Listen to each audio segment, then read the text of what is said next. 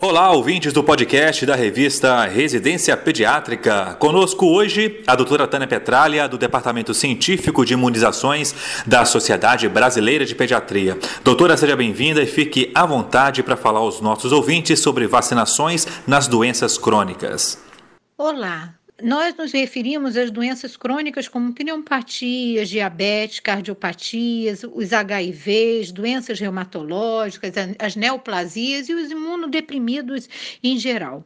Então, o primeiro aspecto a ser abordado em relação à imunização é, desses pacientes portadores de doenças crônicas é a atualização do calendário básico. Então, a primeira coisa a ser feita é verificar se o calendário básico está atualizado, quer pela Sociedade Brasileira de Pediatria, quer o calendário da SBIM ou do Programa Nacional de Imunizações, que é o calendário público nacional destinado a todas as faixas etárias pelo Ministério da Saúde.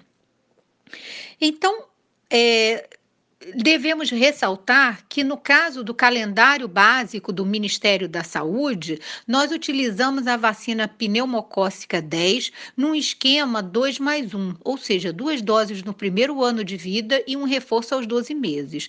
Cabe lembrar que, para pacientes crônicos, esse esquema ele não é o mais adequado, havendo necessidade de voltar para o esquema 3 mais 1.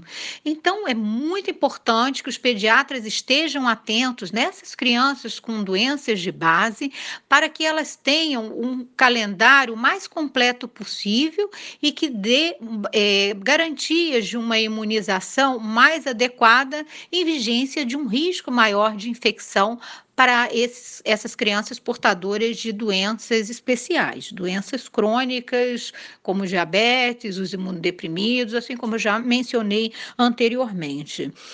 E outra situação é ampliar essa vacinação além dos calendários básicos, dependendo da doença de base, contemplar com a administração de outras, outros imunobiológicos que eh, vão depender né, da, da doença de base, a indicação de novos eh, imunobiológicos. Por exemplo, devemos ficar atentos também para a hepatite A. A hepatite A, o Ministério da Saúde oferece em dose única. Então, dependendo da doença de base, um HIV, um hepatopata, não dá para ficar só com uma dose. É necessária a segunda dose. Então, isso é um outro aspecto para o pediatra ficar atento.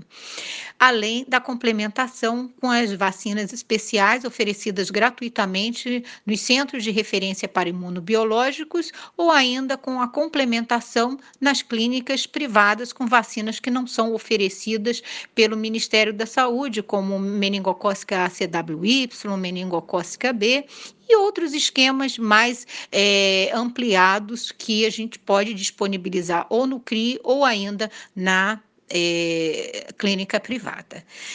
Então, isso é rapidamente uma abordagem sobre uma sensibilização de vacinação em doenças crônicas para esses pacientes pequeninos, nossos crianças e, e, e, os nossos adolescentes também. Muito obrigada.